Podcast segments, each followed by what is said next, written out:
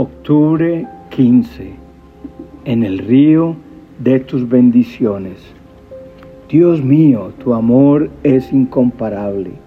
Bajo tu sombra protectora todos hallamos refugio. Con la abundancia de tu casa nos dejas satisfechos. En tu río de bendiciones apagas nuestra sed. Solo en ti se encuentra la fuente de la vida y solo en tu presencia podemos ver la luz, dice el Salmo 36, 7 al 9. A Dios le gusta que tengamos sed por Él y que recurramos a Él para recibir todo lo que necesitamos. Como el amor de Dios, no vamos a encontrar a alguien que nos ame más. Nadie estaría dispuesto a dar su vida por nosotros. Él es la única fuente de nuestra vida. Isaías 55.1 dice, a todos los sedientos, venid a las aguas. Solo viviremos completamente satisfechos cuando estemos en su casa, en su presencia. Cuando te sientes insatisfecho, debes buscar a Dios porque es en su río de bendiciones donde nuestra sed se apaga. Tú y yo, como hijos de Dios, debemos estar sedientos por encontrarnos con Él día a día.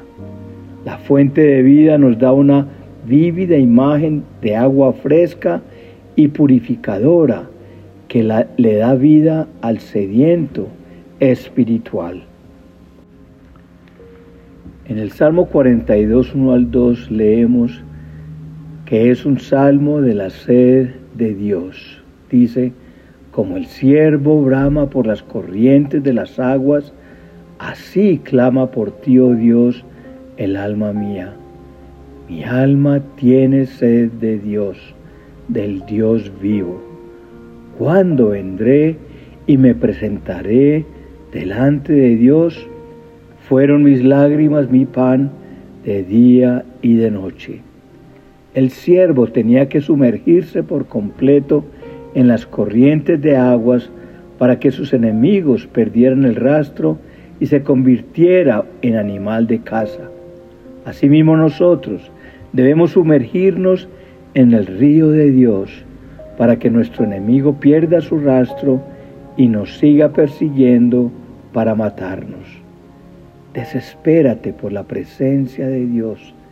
Quítate el traje de tu profesión y ponte el traje de un siervo sediento por Dios. Reflexiona un momento. ¿En qué momento perdiste la sed por la presencia de Dios? Antes pasábamos las noches enteras buscando a Dios y devorando la Biblia. No había que decirnos que ayunemos o que oremos. Éramos nosotros mismos los que nos poníamos la meta de leer toda la Biblia en un año. ¿Por qué? Estábamos sedientos por Dios y no estábamos conformes, sino que queríamos más y más. Salmo 65, 9 dice, el río de Dios está lleno de aguas. El río de Dios está lleno de su presencia, está lleno de amor, lleno de su sanidad. El río de Dios es el que suple tu necesidad de vida.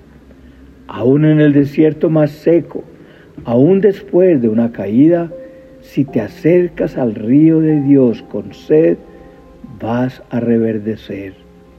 Leemos en Job 14, 7 al 9, porque si el árbol fuere cortado, aún queda de él esperanza.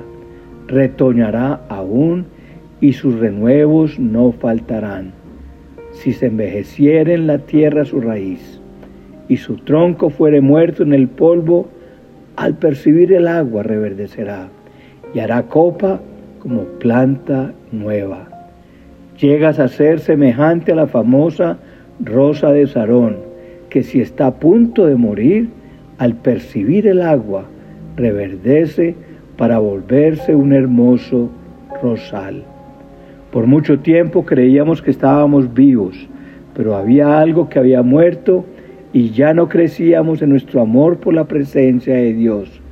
Mas cuando llegan las aguas de su presencia sobre ti, volverás a la vida.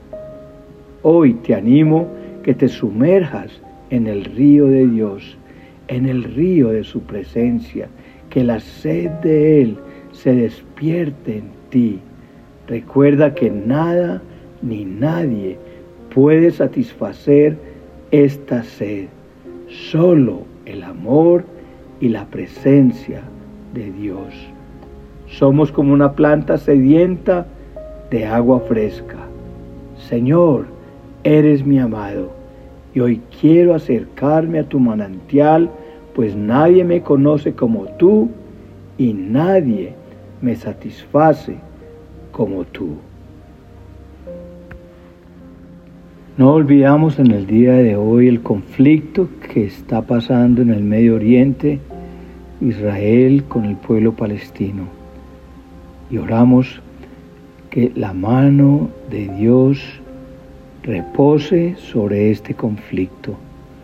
Oramos por el pueblo de Israel, oramos por la paz de Jerusalén y oramos por los palestinos que están sufriendo, palestinos inocentes, madres sufriendo por sus hijos por falta de comida y tantas bombas cayendo.